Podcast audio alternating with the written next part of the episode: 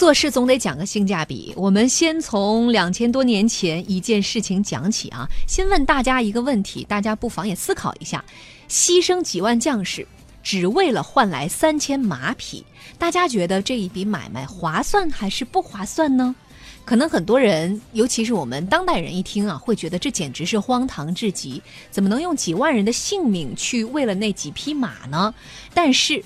两千多年前，汉武帝刘彻他就真的这么干了。嗯，当然这其中还不仅仅是三千匹马啊，嗯，还有一个这个汉武帝觉得尊严的问题。没错，我们来给大家讲一讲这个事出有因。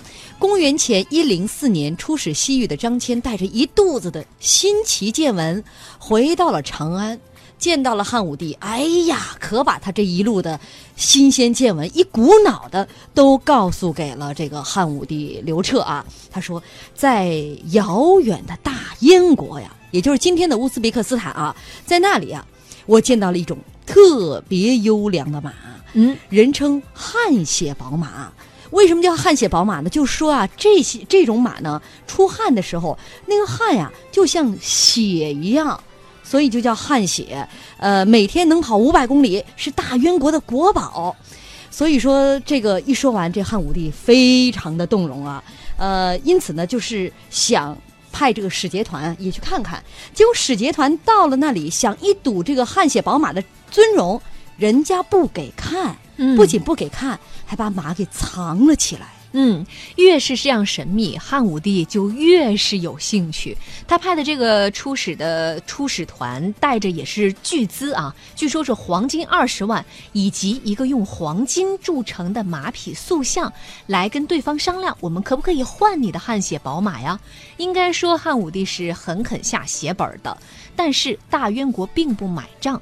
大渊国的国王跟他的臣民们一商量，认为说，首先。汗血宝马乃是我们的国宝，凭什么你要我就得给你呀？其次，就算我不给，你能把我怎么地吧？汉朝远在天边，中途隔着盐泽和无数的流沙。你走沙漠之北会遇到匈奴之兵，走沙漠之南人烟绝迹，所以你汉朝的大兵团是根本过不来的。所以结论就是。我们不怕你，嗯，所以我们不给。哎，大汉朝的这个使节团呢，呃，当时这位团长也是个暴脾气，不给就不给吧，那不成。被拒绝之后呢，恼羞成怒，当场就砸碎了带来的黄金马匹的这个塑像，然后扬长而去。那大燕国国王也不是好欺负的呀，这太不给面子了。于是啊，下令在汉朝使团。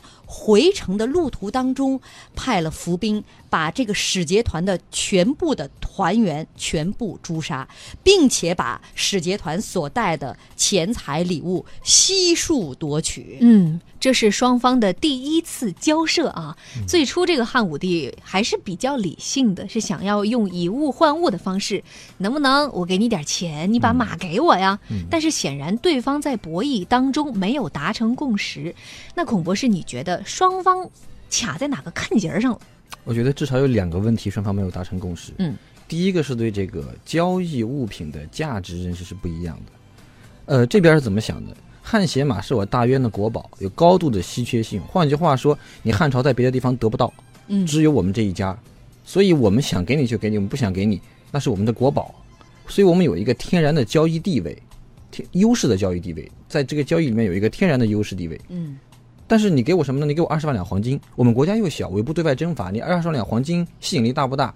那个金马的吸引力大不大？不好说。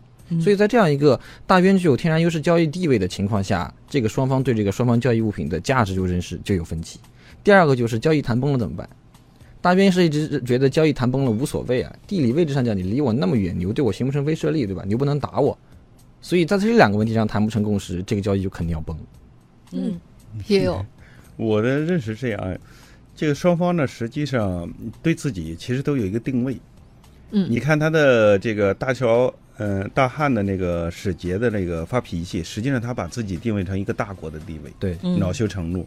然后这个大渊国呢，是把自己定位成一个远国，哎，我跟你也没什么关系，是吧？我惹你怎么着吧？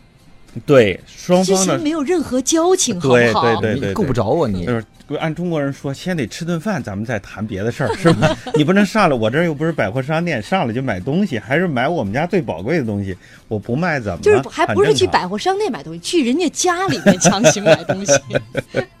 对，所以可能是交叉交集点、利益共同点还是太少了，我觉得。嗯，那孔博士，你觉得这双方他们的，我觉得也也刚好是卡上了，一个国的国王和这边的使团的团长，两个人脾气都不太好。就是这个最后导致一个其实是一个很很恶劣的一个双输的结果啊。为什么会导致这个？我们讲历史它是有必然性的，但是其实这种偶然事件会加速或者说减缓这种必然性的发生。其实没有这个双方这个暴脾气，可能汉武帝到后来也要去图谋大元国，但是双方的这个使团团长和这个国防的暴脾气加速了这个事情的发生。哎，你揣度摸一下他的心态，使团团长肯定觉得说，哎，我自己是大国，求你你还不答应，都带这么多东西来了，那你还不答应，那我们砸碎了表示个气节嘛，给你东西你不是不要吗？不要就算了，我毁了，我也不在乎。嗯，这个心态，这个心态，我们举个例子啊，可能不太恰当。你看好多电视剧里演，男女朋友吵架了。或者要分手了，男朋友送给女的一个东西，说你这东西你留着吧，留个纪念吧。女的说我不要，男的说甩了、毁了、砸了，就这个心态。啪就把一克拉的大钻戒扔到海里，了。啪就扔海里了，就这心态。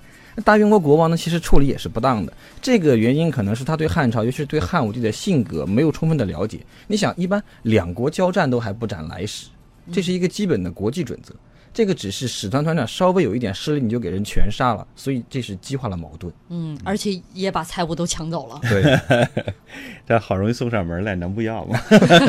就是心里其实还是有所觊觎哈。对对对，呃，当然就是这个大渊国国王最后的这个决定，呃，把这个使团的全部团员全部诛杀，嗯最终也是惹怒了汉武帝。嗯这是在当时，呃，应该是历史上第一次。使节团被全部诛杀，一个活口不留对啊，也引发了后来的这个战争。而且还是两个虽然说没有什么交情，但是是和平相处的国家，不是敌对国家。使团全部被斩杀，这个还是一个很确实是一个很少见的事情。嗯，其实当时这个张骞出使西域哈，很遥远的，经常一个这个出使团走出去就是几年的时间。对对，呃，他们在出使的过程当中，也会把当时西汉王朝的很多的，我觉得有国宝啊，有这个礼物啊，在随团的这个过程当中，随行的过程当中，遇到很多西域的国家，他们也是在赠送，同时也换回来当地的一些特产、稀有的物产，拿回到当时的长安。这个其实我们当时说的丝绸之路，就是从那个时候开始